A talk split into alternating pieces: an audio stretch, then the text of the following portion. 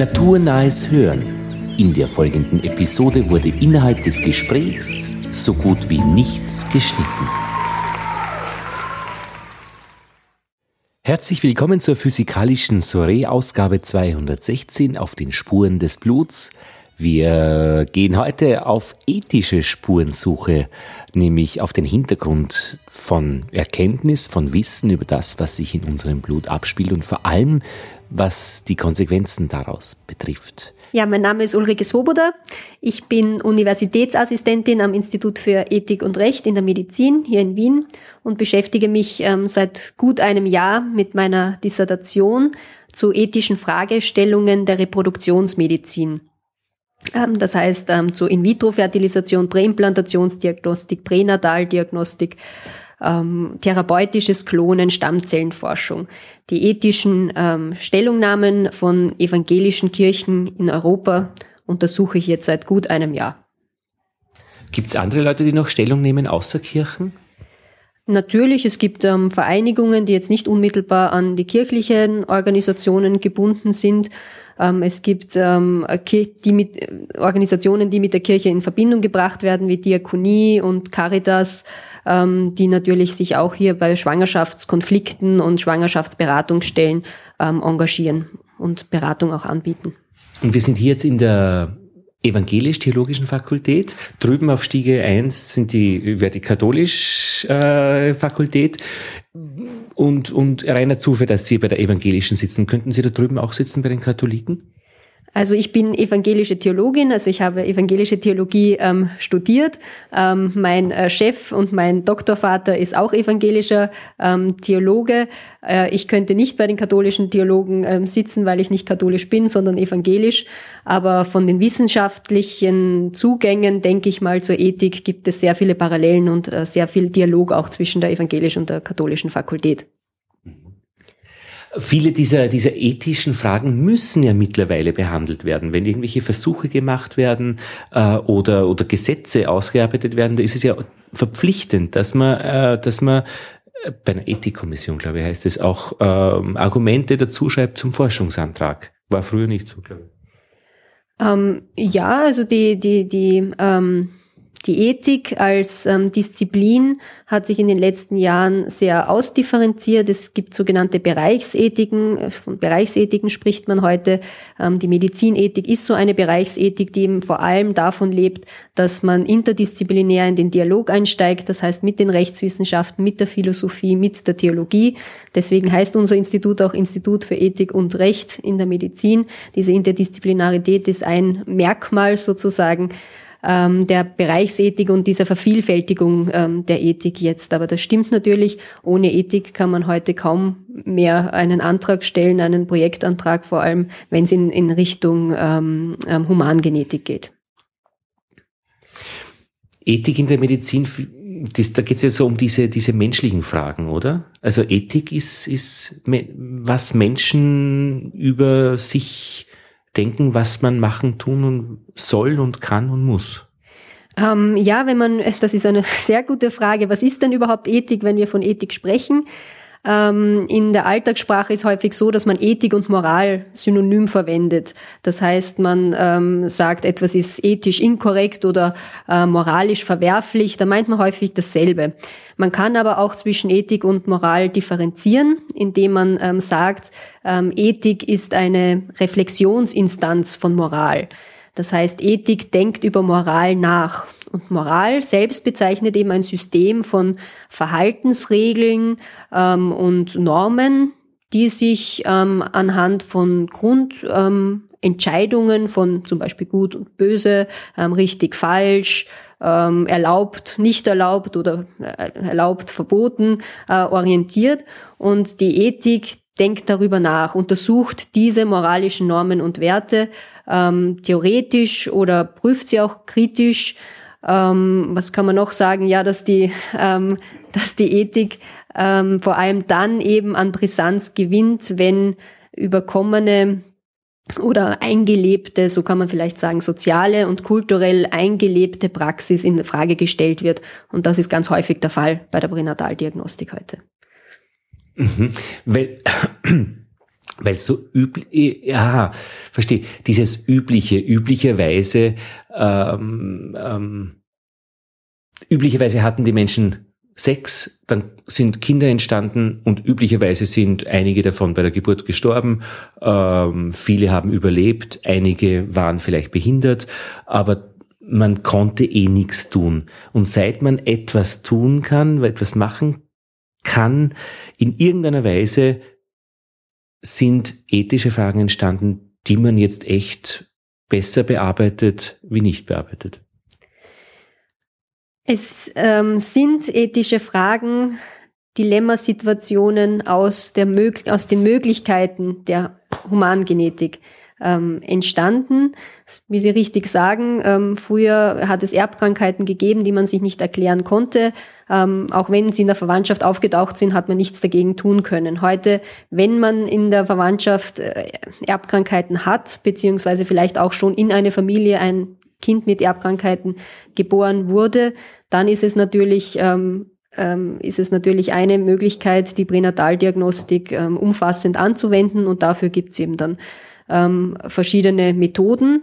Ähm, das große, ähm, der große Vorteil ähm, und auch ethisch völlig leg legitim ist eben der Wunsch ähm, nach Heilung. Und der funktioniert natürlich durch die ähm, äh, Feststellung von ähm, Herzfehlern zum Beispiel, also morphologischen Schäden des Kindes noch im Mutterleib ganz früh. Und da gibt's jetzt natürlich schon die tolle Möglichkeit, ähm, das Kind ähm, am Herzen im Mutterleib zu operieren oder gleich Maßnahmen zu setzen kurz nach der Geburt. Ja, das ist völlig ethisch legitim, da gibt's auch keine Probleme, denke ich mal, wenn, ähm, ähm, wenn es um Heilung geht. Das Problem ähm, wo es dann ethisch auch problematisch wird, sind die äh, umfassenden Ergebnisse bei diesen Analysen. Es werden die gesamten, das gesamte Genom eines Kindes aufgeschlüsselt und damit treten auch Prädispositionen zutage. Das heißt, hat das Kind eine Anlage für Alzheimer, für Krebsleiden, für Herzleiden.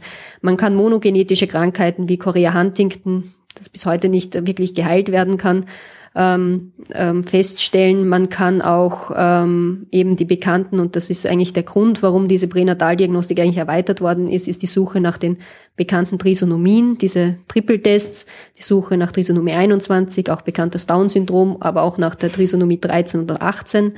Beides ähm, chromosomale Veränderungen, die in Zusammenhang gesehen werden mit ähm, einer hohen Kindersterblichkeit oder mit Fehlgeburten, Totgeburten oder Kinder, die nur sehr kurz nach der Geburt leben. Und ähm, für diese ähm, Art der Erkrankungen oder chromosomalen Abweichungen gibt es eben keine Therapiemöglichkeit. Und weil es eben keine Therapiemöglich Therapiemöglichkeit gibt, wird es ethisch fraglich, was sozusagen der nächste Schritt ist. Und der nächste Schritt ist dann aber nur mehr die Frage Abtreibung ja und nein und damit befindet man sich wieder in einer ethischen Fragestellung. Sind ethische Fragestellungen immer Dilemmafragen? Ethische Fragestellungen müssen nicht immer Dilemmafragen sein. Es können einfach auch offene Fragen sein, die man der Gesellschaft mal insgesamt äh, stellen kann. Wie, also, welche Gesellschaft wollen wir sein? Wollen wir den perfekten Menschen? Wie bezeichnen wir, ähm, wie definieren wir Krankheit? Müssen wir nicht auch heute schon, wo so übermedikalisiert wird, überpathologisiert wird, ähm, nicht Krankheit definieren?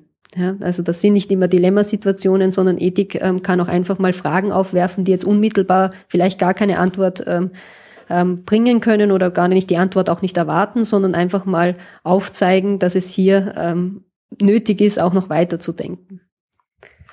Und wahrscheinlich auch, äh, ab wann spricht man überhaupt von einem Lebewesen oder eben Zellhaufen?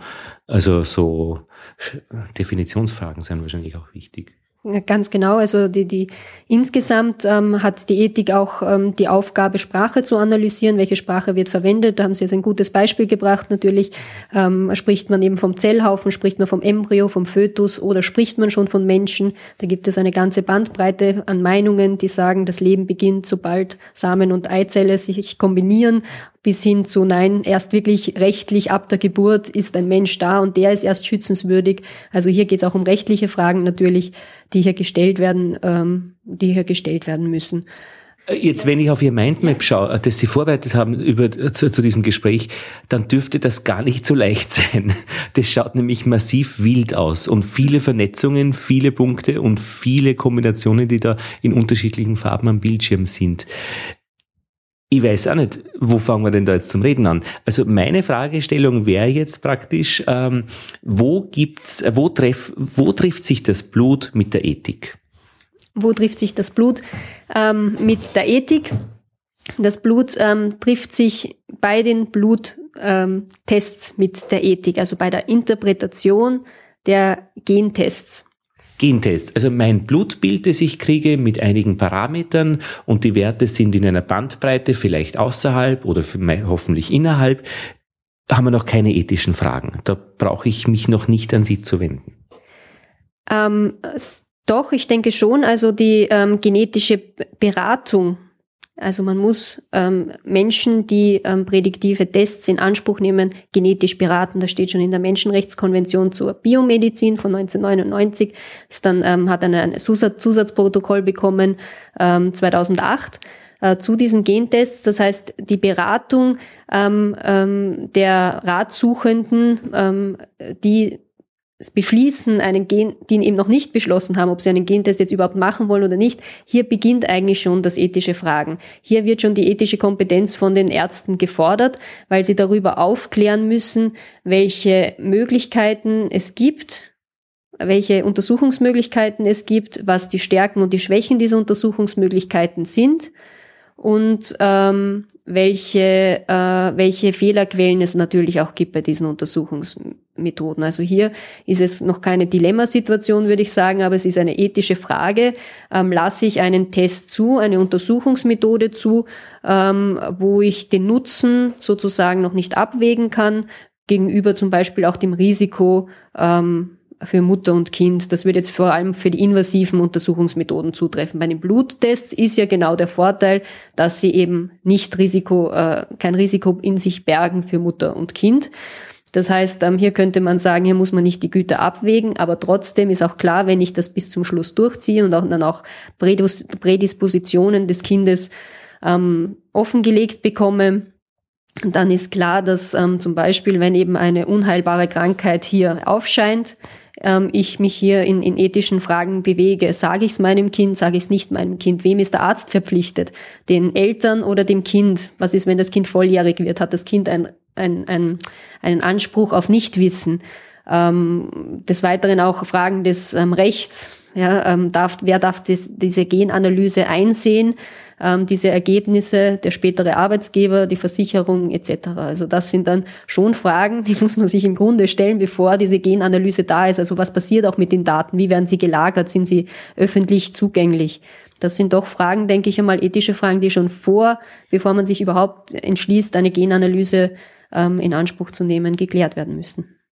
Da gibt's äh, bei der Vorsorgeuntersuchung dann äh, für Männer ab 50 äh, Prostatakrebs, glaube ich. Das ist irgend so Tumormarker, muss ich nochmal genau nachfragen. Bin erst 44, ich habe noch sechs Jahre Zeit darüber nachzudenken. Aber da geht es im Wesentlichen darum, dass die Ärzte in der Sozialversicherungsanstalt wirklich genau diese Fragen mit dem, äh, also mit dem nicht Patienten, wie sagt man, Menschen, der dort kommt fürs Blutbild, ja, äh, besprechen soll, weil einfach damit eben genau diese Fragestellungen verbunden sind. Sind es im Wesentlichen die Fragen dann praktisch, was mache ich mit dem Ergebnis? Ja, ich denke schon, das kann man so auf den Punkt bringen. Ähm, was mache ich mit dem Ergebnis? Ähm, wie, wie, von welcher Perspektive? Also von, von, von ärztlicher Perspektive. Es ist eben nicht nur eine, eine Interessenskonflikte können eben nicht nur bei den Ratsuchenden auftreten, sondern natürlich auch bei den Ärzten, die dem Spital verpflichtet sind, die rechtlich sich absichern müssen. Es gibt ja die Klagemöglichkeit ähm, bei Beratungsfehlern nach Wrongful Birth, Wrongful Life nennt man das noch immer. Das hat sich noch immer nicht deutsch eingebürgert. Also, dass man ähm, den Arzt verklagen kann kann auf Unterhalt, falls die Beratung einfach fehlerhaft war und ein behindertes Kind dann auch trotz allem auf die Welt kommt. Ähm, es gibt diese berühmten Fälle, äh, wo ein Kind äh, klagt, äh, weil es behindert ist oder solche genau, also kon äh, wilden Konstruktionen eigentlich. Genau, das, das, das, das wäre das ein Wrongful Life, also wo das Kind natürlich wieder stellvertretend für das Kind, weil es nicht volljährig ist, die Eltern ähm, das, das Leid in seinem Leben ähm, einklagen kann. Ja, Ähm, das klingt schon sehr nach Kirche. Ich meine, das Leid im Leben gibt es ja äh, ähm, nach äh, religiösem Verständnis und das ist auch notwendig, habe ich jetzt gehört. Wenn man akzeptiert, dass Menschen auch sterben, dann sterben die ja nicht durch witzige, äh, lustige Begebenheiten, sondern eigentlich letztlich durch Leid. Da gibt es so Katastrophen wie äh, Erdrutsch, das wären wir schnell bereit zu akzeptieren. Was wir nicht so gerne haben, ist, dass irgendjemand neben uns in der Straßenbahn uns einen Hammer am Kopf haut. Da hätten wir eher Probleme. Äh, aber praktisch dieses Leid ist eben äh, sehr eng an diese Gottesfrage geknüpft auch. Warum gibt es einen Gott, der solches Leid zulässt und solche Dinge? Ja, das ist die, die berühmte Theodizee-Frage ähm, in der Religion. Also wieso ähm, schaut Gott dazu und wenn er den Mensch erschaffen hat, wieso hat er ihn nicht besser erschaffen? Ähm, das sind äh, natürlich die äh, schwierigen Fragen ähm, im Leben. Ähm, ich komme aus der evangelischen Tradition und ähm, aus einer, ähm, ja, die sich besonders auf eine ähm, Lehre beruft, die man Rechtfertigungslehre nennt. Diese Rechtfertigungslehre besagt, dass der Mensch egal ähm, mit welchen Stärken und Schwächen ausgestattet, von Gott angenommen ist, allein aus Gottes Gnaden. Das heißt, ähm, hier ist eine grundsätzliche Bejahung des Lebens enthalten, also auch eine grundsätzliche ähm, Annahme, dieses grundsätzliche Angenommensein des Menschen durch Gott und auch ähm, das, der Gedanke des, ähm, des, des, des Geschenks des Lebens. Ja. Aber kann ich so eine wrongful Life-Klage Gott gegenüber machen, wenn ihr mich nur mit einem, Beinen, mit einem Bein ausstattet? Kann ich mich da beschweren? Selbstverständlich. Also wir haben im Alten Testament das Buch ähm, Hiob, wo es genau um diese Problematik geht, wo Gott wirklich ähm, einen völlig unschuldigen Menschen ähm, härtest im, im, Schicksal prüft und, und, und, und, und schlägt. Also das ist ganz klar, diese Klage ist bei Gott zu Hause und kann vor Gott gebracht werden. Ja. Gibt's da schon, gibt's da schon, wie heißt ein Präzedenzfall? Also wie, wie entscheidet er dann oder wie entscheidet dann, gibt es ein Verfahren dann? Ein Gerichtsverfahren, das gibt es ja schon Ergebnisse. Nein, es gibt natürlich kein, kein spezielles rechtliches Verfahren. Man kann es nur durch Gebet oder durch ähm, ähm, Seelsorgebegleitung natürlich auch aufarbeiten, dass man wirklich an der Beziehung auch zwischen sich und Gott ähm, hier arbeitet. Das ist es einfach. Es ist natürlich hier keine äh, letzte Gerechtigkeit. Ähm, wir befinden uns mit äh, Dietrich Bonhoeffer auch immer in, im Vorletzten. Das heißt, die letzte Gerechtigkeit, die steht ja noch aus. Okay, so, jetzt, jetzt haben wir da mal ein Gebiet geworfen und jetzt würde ich es wirklich Ihnen überlassen, was auch immer Sie mir gerne erzählen würden zu diesen wirklich, also es geht ja dann um die Bluttests äh, bei ähm, pränataler Diagnostik und äh, dass diese Anfragen an, das, an den Organismus so einfach machen. Ich krieg also, ich kann bestimmte Fragen stellen und krieg übers Blut, über äh, dann letztlich äh, genetische Untersuchungen Antworten geht es darum, oder? Also das Blut ist praktisch, das Blut ist eigentlich nur der Vermittler, diese Zugänglichkeit ist es. Das Blut ist, ähm, man muss, vielleicht beginnen wir so, ähm, die besondere Situation der Schwangerschaft, die auch nicht irgendwo vergleichbar ist oder eine, eine Parallele findet im, Leb Le im Leben, ist, dass ähm, im Frauenkörper zwei, also die Frau ihren Körper mit einem zweiten Wesen teilen teilt, unterteilen muss, teilen möchte. Ähm, das heißt, um diese Bluttests in der Pränataldiagnostik durchzuführen, ist es notwendig, dass der Mutter Blut entnommen wird. Easy. Das ist leicht, das ist sehr niederschwellig, jeder kennt das, viele sind Blutspenden, Blutabnahme, man braucht nicht einmal viel Blut.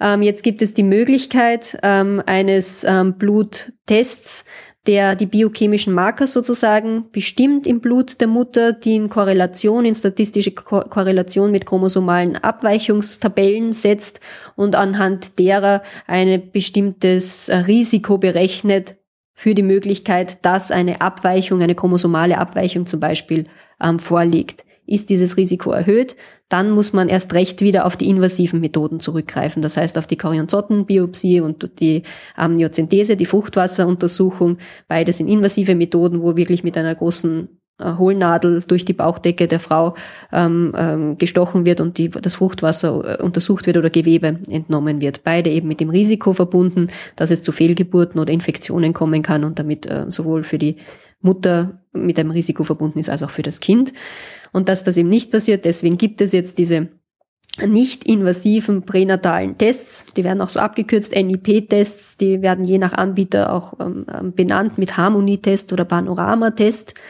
Und in diesen Tests wird im Kreislauf der Mutter unmittelbar nach Fra Fragmenten von fötalen Gewebe gesucht. Das ähm, zirkuliert während der Schwangerschaft im Blut der Mutter. Dieses, ähm, dieses fötale ähm, Gewebe wird isoliert, wird untersucht und dann anhand des, diesem, dieses dieser Fragmente kann man das gesamte Genom des Kindes bestimmen, wie auch bei der Fruchtwasseruntersuchung oder bei der äh, Chorionsortenbiopsie.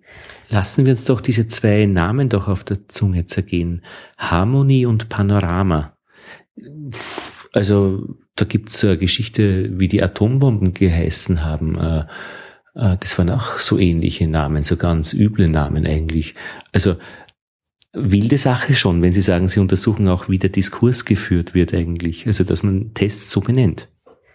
Ja, das ist also auch eine Aufgabe eben der, der, der, der Ethik, ähm, diese, diese Sprachanalyse zu schauen, wie wird was genannt, warum wird es genannt, was wird mit diesen Begriffen natürlich schon vermittelt.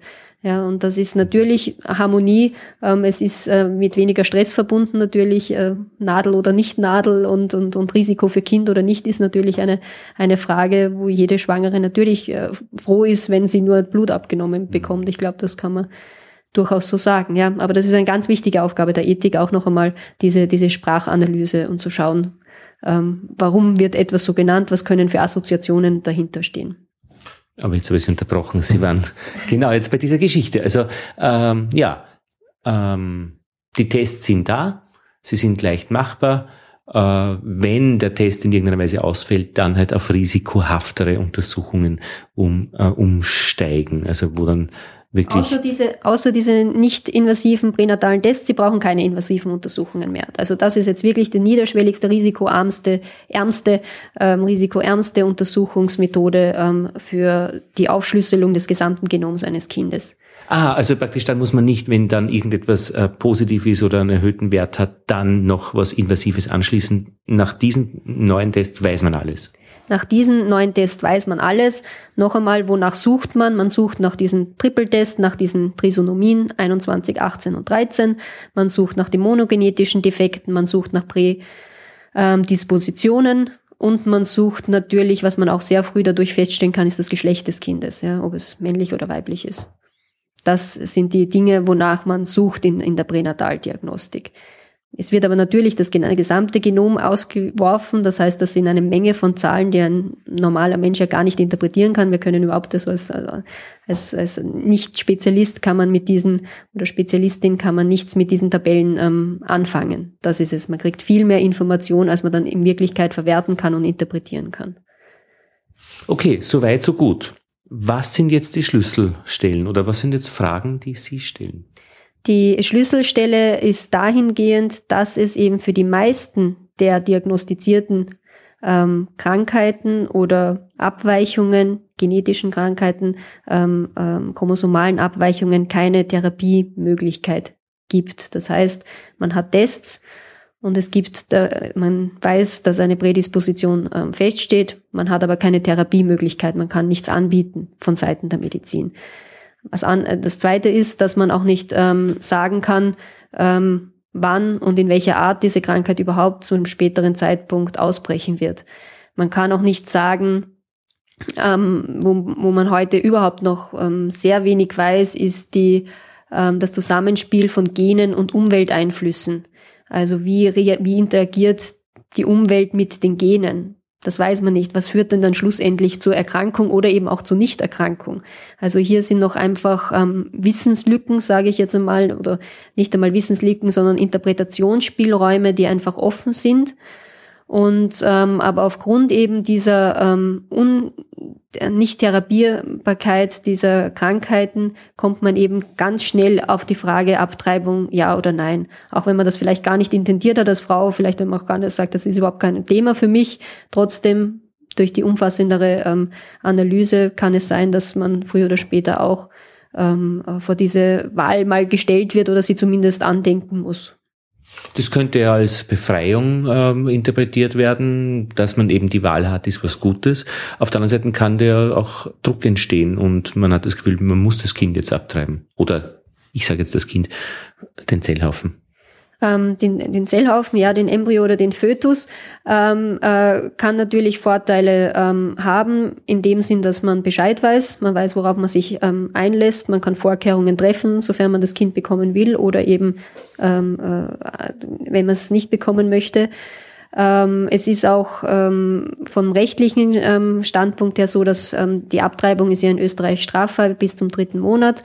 Ähm, außer es liegt eben eine embryopathische ähm, Indikation vor, wie es eben hier ist. Dann ist klar, dann darf man auch nach dem dritten Monat abtreiben. Wie lange? Unbegrenzt. Mhm. Da gibt es keine Frist, sofern man einen Arzt natürlich findet, der auch noch äh, später ähm, diese, Handl diese Abtreibung einfach vornimmt. Ähm, und das führt natürlich ähm, zur, zur, noch einmal zur Frage zurück ähm, der genetischen Beratung und auch zur, zur ethischen Kompetenz der Ärzte. Wie sind sie ausgebildet? Haben sie die kommunikativen Fähigkeiten? Ähm, sind sie da die Ärztinnen und Ärzte, muss man immer sagen, ähm, haben sie die kommunikativen äh, Fähigkeiten, auch ähm, sich selbst zu reflektieren, welche eigenen gesinnungsethischen Standpunkte haben sie, welche ethischen ähm, Anforderungen gehen mit der Profession des Arztes, der Ärztin ähm, mit ein. Und ähm, vielleicht gibt es auch ein Leitbild, das das Institut, in dem sie arbeiten, ähm, vertritt. Das heißt, hier ist es ganz wichtig, denke ich, auch in die Ausbildung ähm, des ähm, Personals, des Gesundheitspersonals einfach zu investieren und ähm, ganz klar zu machen, was sind meine, meine eigenen ethischen Standpunkte und wie nehme ich da sozusagen die Ratsuchenden auch hinein, ohne sie natürlich zu beeinflussen oder zu manipulieren, weil das ist natürlich ein Prinzip, das ganz wichtig ist in der genetischen Beratung. Also dieses Prinzip der Nicht-Direktivität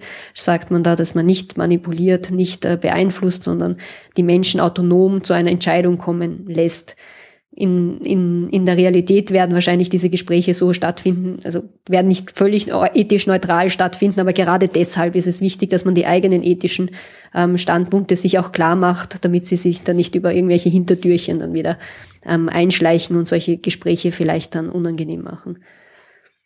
Ja, das ist eigentlich ganz interessant, weil wie entsteht denn ethisches Bewusstsein? Das wird ja in irgendeiner Weise ein Gespräch mit Vertrauenspersonen sein, Eltern, sage ich mal. Und da ist das natürlich ein Abhängigkeitsverhältnis. Auf der anderen Seite, wenn die Ethik, dieses ethische Bewusstsein entwickelt wird, wird sie sich versuchen, wahrscheinlich argumentativ von diesen äh, Verhältnissen zu lösen. Und die Kinder werden dann einmal selbstständig ethische Fragen stellen und beantworten.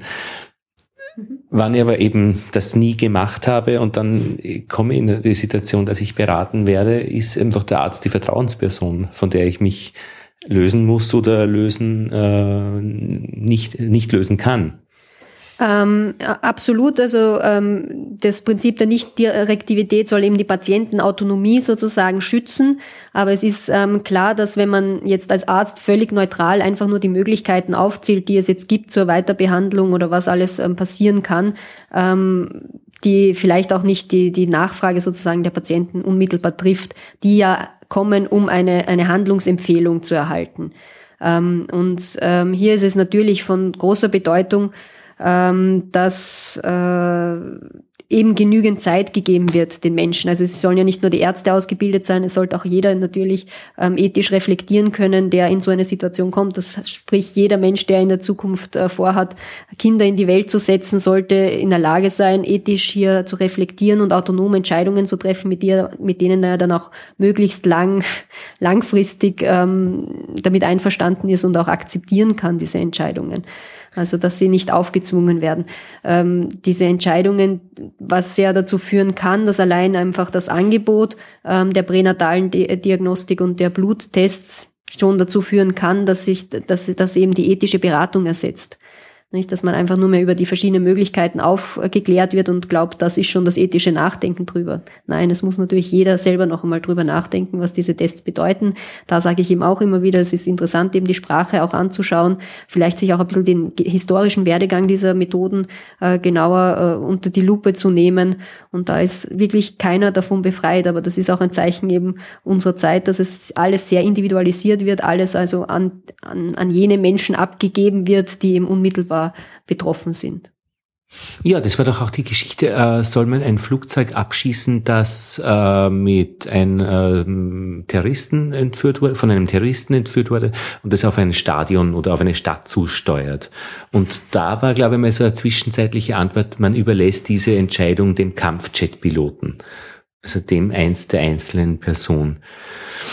Äh, puh, ich meine, wenn ich jetzt auf ihr, ihr Mindmap schaue, da steht dann schon äh, Kirche, wenn ich das richtig sehe, ja, Kirchen im Mittelpunkt. Kirchen sind ja so Sammelbecken für ähnlich gelagert denkende Menschen.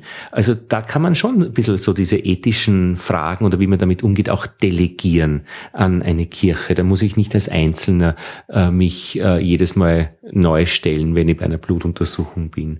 Dann die Kirche ist da schon so ein, eine, eine, gemein, ähm, eine Gruppe von gemeinsam denkenden Menschen. Die, ich spreche jetzt mal für die evangelischen Kirchen in Österreich und da verwende ich sofort den Plural und damit sieht man auch, dass es auf jeden Fall eine vielfältige ähm, Ausprägung von evangelischen Traditionen gibt. Also hier eine Einheit zu finden und zu sagen, ähm, so und so schaut das christliche Menschenbild aus oder so und so schaut auch das äh, christliche Gottesbild aus, ist in der evangelischen Tradition nicht so leicht. Das sage ich mal so. Ja. Also ist, man kann sich auch gerade in der evangelischen Tradition ist es ganz wichtig, sich nicht auf überkommene Traditionen zu verlassen, sondern dass jeder Einzelne seine Entscheidung für sich trifft und, und eigenverantwortlich trifft. Ähm, Insofern kann man natürlich ein bisschen Verantwortung abgeben und äh, sich auf eben, wie ich äh, vorher schon erklärt habe, auf, auf, auf rechtfertigungstheologische ähm, Prinzipien berufen. Ähm, was es natürlich gibt, und das ist, ähm, man muss jetzt auch ähm, sich ein bisschen in die Situation hineinversetzen, Menschen, die ähm, eine, eine Gendiagnose bekommen oder denen es ans Herz gelegt wird, durch Altersindikation eine, eine umfassenderen Bluttest äh, sich zu unterziehen und darüber nicht Bescheid wissen, befinden sich ja meistens nicht in einer sehr ruhigen Situation, also ruhigen Zustand, sondern sie möchten wahrscheinlich einfach Informationen sammeln und ähm, da gibt's schon eben auch durch die kirchlichen Einrichtungen Beratungsmöglichkeiten, wo man hingehen kann. Also die Diakonie bietet was an, die, äh, der katholische Sozialdienst ähm, Sozialdienst katholischer Frauen, so heißt er in Deutschland, ähm, meistens in der Zusammenarbeit mit der Caritas, bieten hier einfach Beratungsmöglichkeiten über das Internet, aber natürlich auch direkt vor Ort. In Wien haben wir im AKH die ähm, Krankenhausseelsorge, die evangelische Krankenhausseelsorge, den Ort der Erinnerung auch für ähm, Menschen, die um ihr, ihr, ihr Kind ähm, trauern. Also hier ist es einfach, ähm, glaube ich, wird einem trotzdem nicht die Entscheidung abgenommen. Ich glaube, die kann auch niemandem abgenommen werden im Einzelfall, aber man kann sich mal ganz ähm, Informationen holen und natürlich ist niemand, äh, darf niemand daran gehindert werden, einfach auch den anderen zu fragen, also wie ist deine Meinung dazu, ähm, ähm, wie ist deine Erfahrung mit, mit, mit, mit Fragen zur Reproduktion, ähm, zur, ja, zur Reproduktionsmedizin oder zur Pränataldiagnostik. Ich meine, ich komme ein bisschen so aus dieser katholischen Tradition, da fällt mir als erstes die Bestrafung ein, wenn ich mich äh, falsch entscheide. Also ähm, freiwillig ist da gar nichts.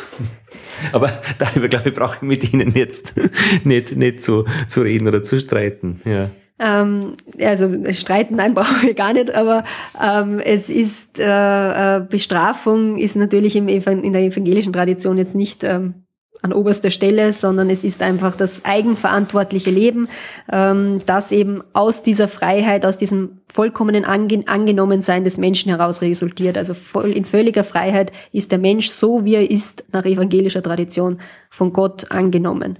Und dieser Freiheit entspricht eben auf der zwischenmenschlichen Ebene ein verantwortungsvoller Umgang mit dem eigenen Leben und auch miteinander. Und ähm, deswegen würde ich sagen, dass in der evangelischen Tradition durchaus die Bejahung des Lebens als Grundsatz gelten kann, das Leben als Geschenk, ähm, das Leben, ähm, das man dankbar annimmt, aber natürlich immer mit einem gewissen Respekt ähm, vor der freien Entscheidung jedes einzelnen Menschen und auch ähm, unter der Berücksichtigung der besonderen Herausforderung ähm, einer speziellen oder der jeweiligen Situation. Das denke ich schon, dass das ganz äh, wichtig ist. Ähm, was mir als Frau jetzt persönlich auch wichtig ist, ist, dass die dass der Druck auf ähm, Frauen jetzt nicht noch mehr wächst, einfach ähm, gesunde Kinder auf die Welt bringen zu müssen, sondern dass hier ähm, ganz klar, wenn eine Frau sagt, sie will diese Tests nicht machen, weil für sie sie, wenn Sie jetzt das so sagen, ja, sich auf, auf Kirche oder ihren Glauben oder ihre Überzeugung beruft und sagt, sie möchte diese Tests nicht machen, ähm, weil sich für sie nichts ändern würde, egal wie das Ergebnis ausschauen würde, dass diesen Frauen natürlich ähm, dann auch die Möglichkeit gegeben wird, ähm, ein Kind auch mit Down-Syndrom auf die Welt zu bringen.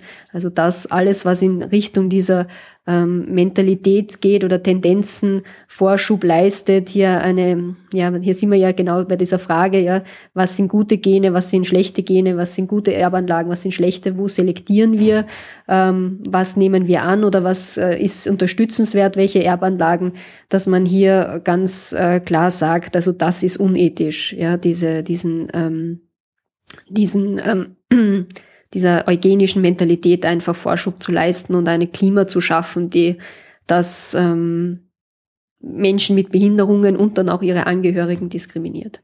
Aber auch auf der anderen Seite, wenn sich die Frau äh, dafür entscheidet, eine Abtreibung durchzuführen, aufgrund dieser Ergebnisse dieser Tests, sie auch nicht verdammt.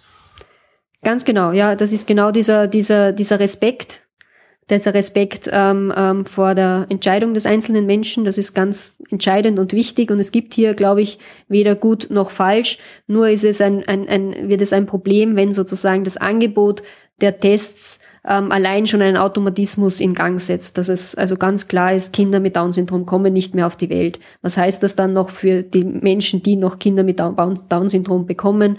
Was heißt es für die Menschen, die selber unter Down-Syndrom leben? Und dann ähm, ist ja noch jede Menge Platz für wirklich ähm, äh, jetzt, das soll jetzt nicht äh, despektierlich klingen, Kleinscheiß. Also ob jetzt Menschen äh, fragen, ob jetzt Menschen zu zweit auftreten, Ehe, ja, wenn die verheiratet sind, ja. darf dann der Mann auch noch reden. Ist für, ist für mich eine, eine, eine, eine ein, ein, ein, so eine kleine Kleinfrage, ja, aber das ist eigentlich eine große Geschichte. Darf der Mann mitreden und so weiter? Alles ethische Fragen.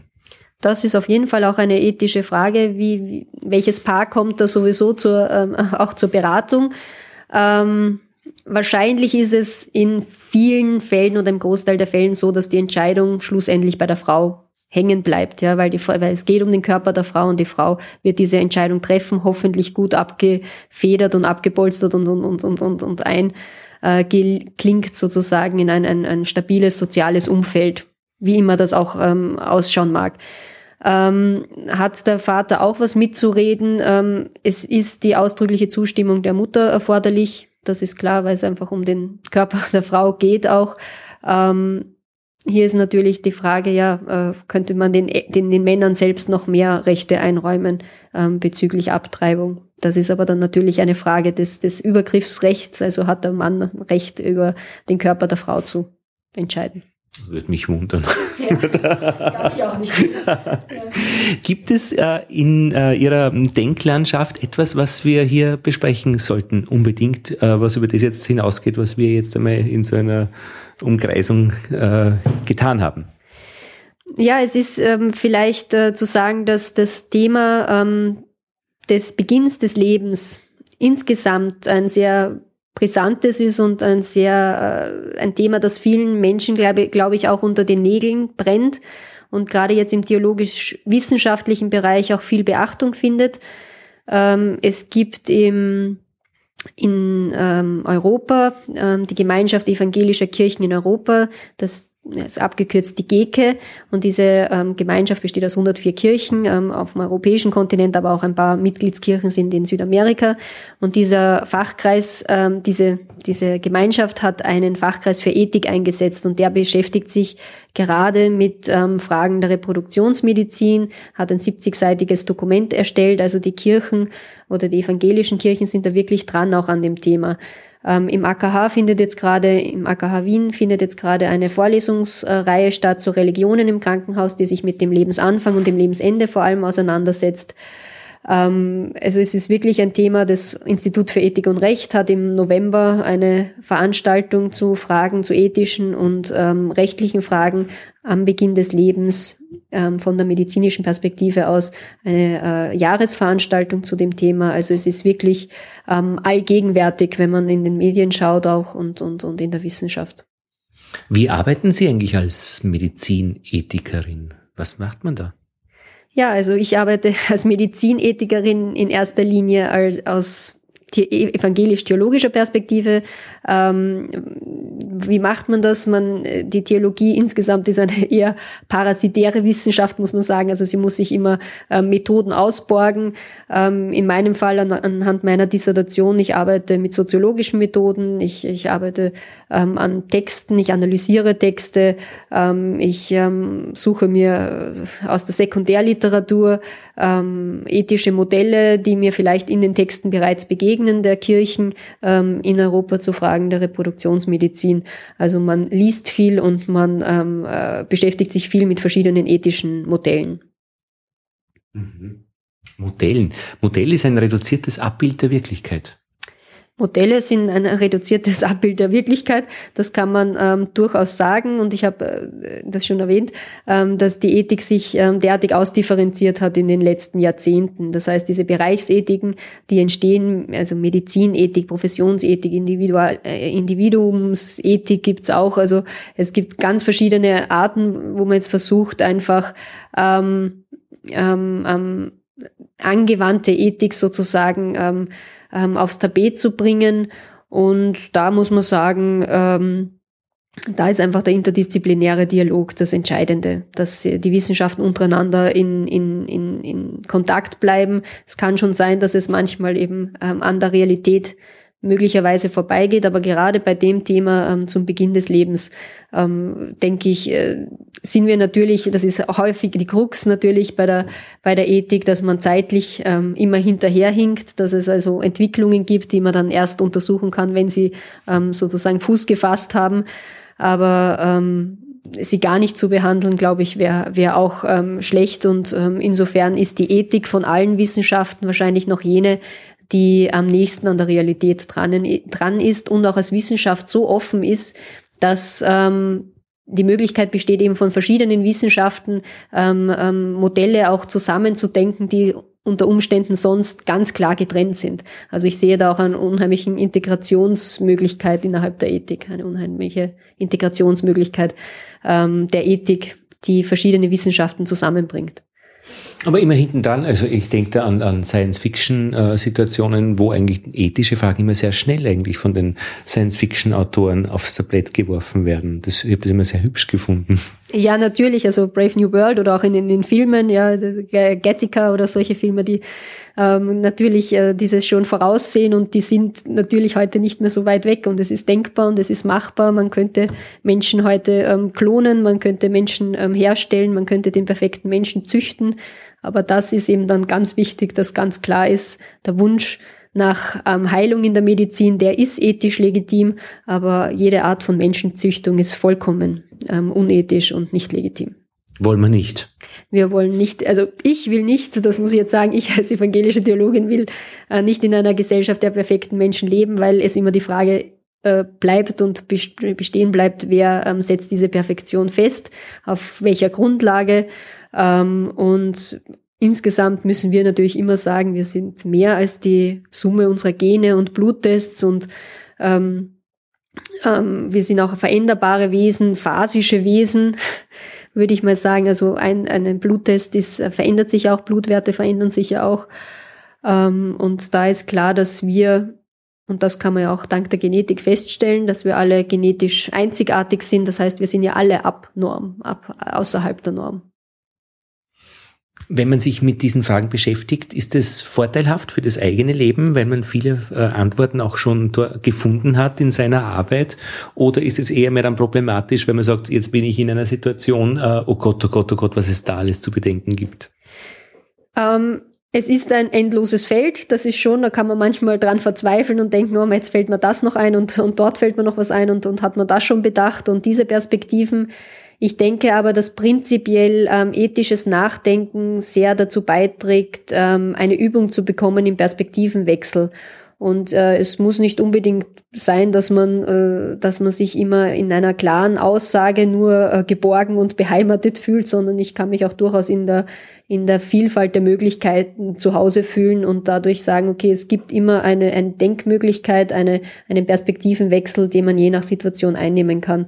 Und ähm, das ist auch eine Form von Freiheit, würde ich mal sagen. Oder Flucht, weil man sich ja dann nie eigentlich dann festlegen muss, wenn man es vielleicht auch noch mehr sollte. Ähm, wenn es eine spezielle Situation betrifft, ja, aber im, im, im ähm, sage ich einmal, das Denken ist prinzipiell frei und da ist es ähm, eine, eine, eine äh, gute Möglichkeit, nehme ich einmal an, diese Perspektivwechsel, aber natürlich in der konkreten Situation ähm, wird, werden dann Entscheidungen abverlangt. Ja.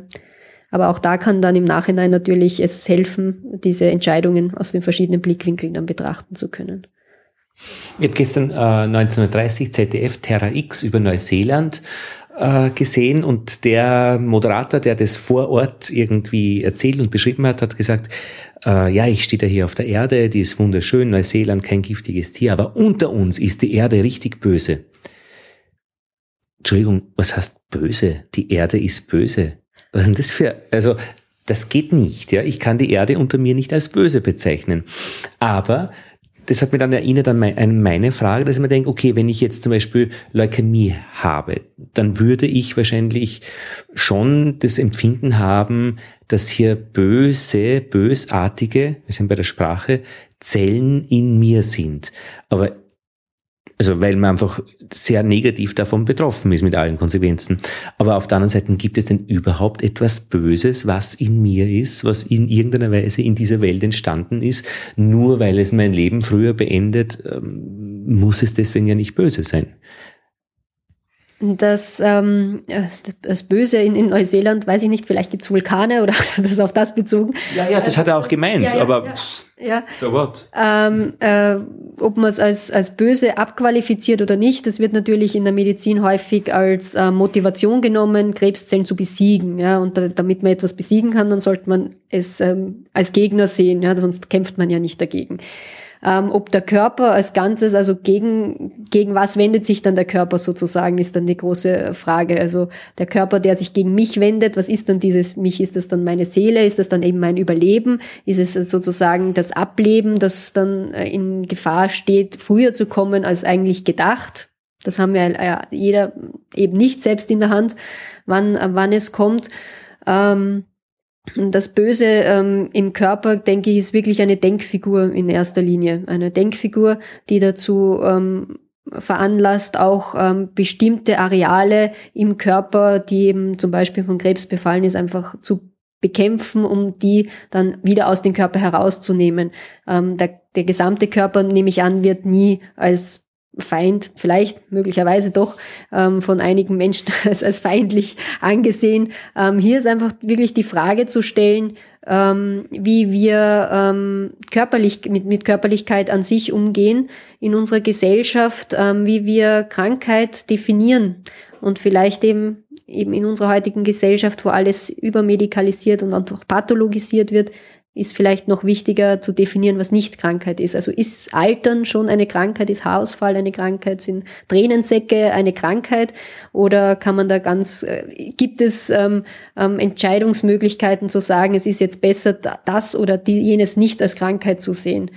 Und ähm, das sind, glaube ich, Fragen, ähm, die man mit dem Bösen im Körper in, in, in Verbindung bringen kann, in, indem man sagt, das Böse in uns ähm, kann man vielleicht äh, wieder rausnehmen, ausrotten, aber dass der Mensch ähm, begrenzt ist und dass seine Lebenszeit auf Erden begrenzt ist, das, daran können wir nichts ändern.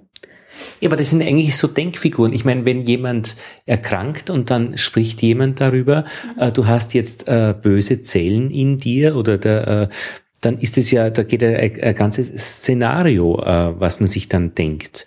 Und das ist, äh, wenn eine andere ähm, Ideologie oder äh, äh Welt, äh, ähm, geistiger Hintergrund oder ethischer Hintergrund das anders nur benennt, dann ist ein anderes Szenario. Und wir sind halt schon sehr deutlich deklariert, dass dann das Böse in uns ist. Und das finde ich durchaus bedenkenswert. Also, dass man das vielleicht auch äh, anders machen könnte. Also mir fällt da jetzt die Assoziation ähm, gleich ein zu den sogenannten Savior-Siblings oder diesen Rettungszwillingen in der Stammzellentherapie. Das heißt Kinder, die in vitro, das heißt unter dem Mikroskop in der Petrischale ähm, erzeugt werden für ein Kind, das bereits auf der Welt ist und todkrank ist. Und ähm, da ist es wirklich eine, wird ein Kind instrumentalisiert zu Therapiezwecken. Es dient dazu, dass man aus dem, entweder aus dem Nabelschnurblut oder später eben aus den Knochenmarkszellen, Stammzellen generiert. Ähm, dieses, dieses Geschwisterkind muss eben ähm, äh, genetisch kompatibel sein mit dem kranken Kind.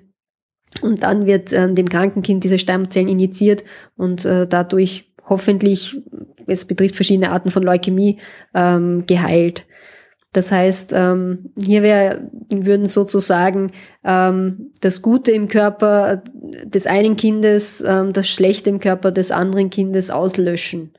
Also ähm, da ist jetzt genau diese Waagschale, also das, wie kommt das Böse in das Kind? Ähm, da kann man lange drüber diskutieren, warum gibt's diese genetischen Ab, also warum gibt's überhaupt Autoimmunerkrankungen? Wie, wie, wie, wie gibt's das, dass sich der eigene Körper gegen das Leben ähm, wendet?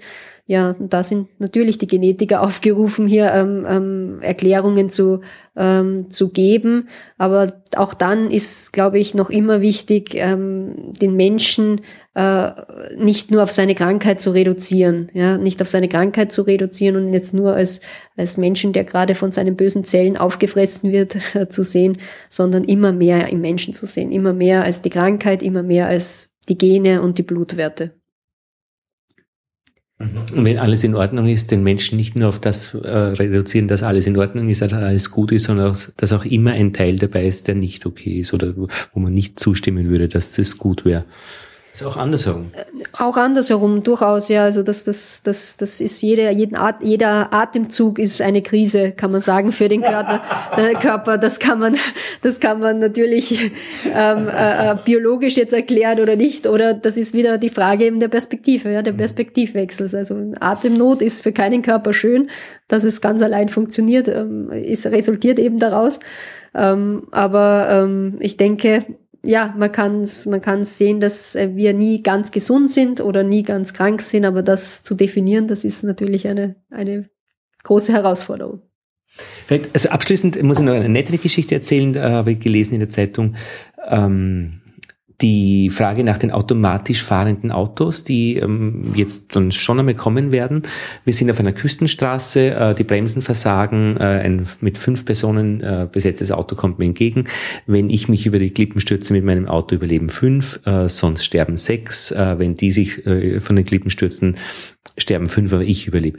Und da ist die Frage, wie löst man das Problem bei automatisch fahrenden Autos? Und da hat wer die Idee gehabt, ähm, ich kann bei Fahrbeginn umstellen den Schalter auf E für egoistisch oder auf A für altruistisch und dementsprechend wird das Auto dann in so einer Konfliktsituation entscheiden. Wie würden denn Sie das, äh, den Schalter stellen?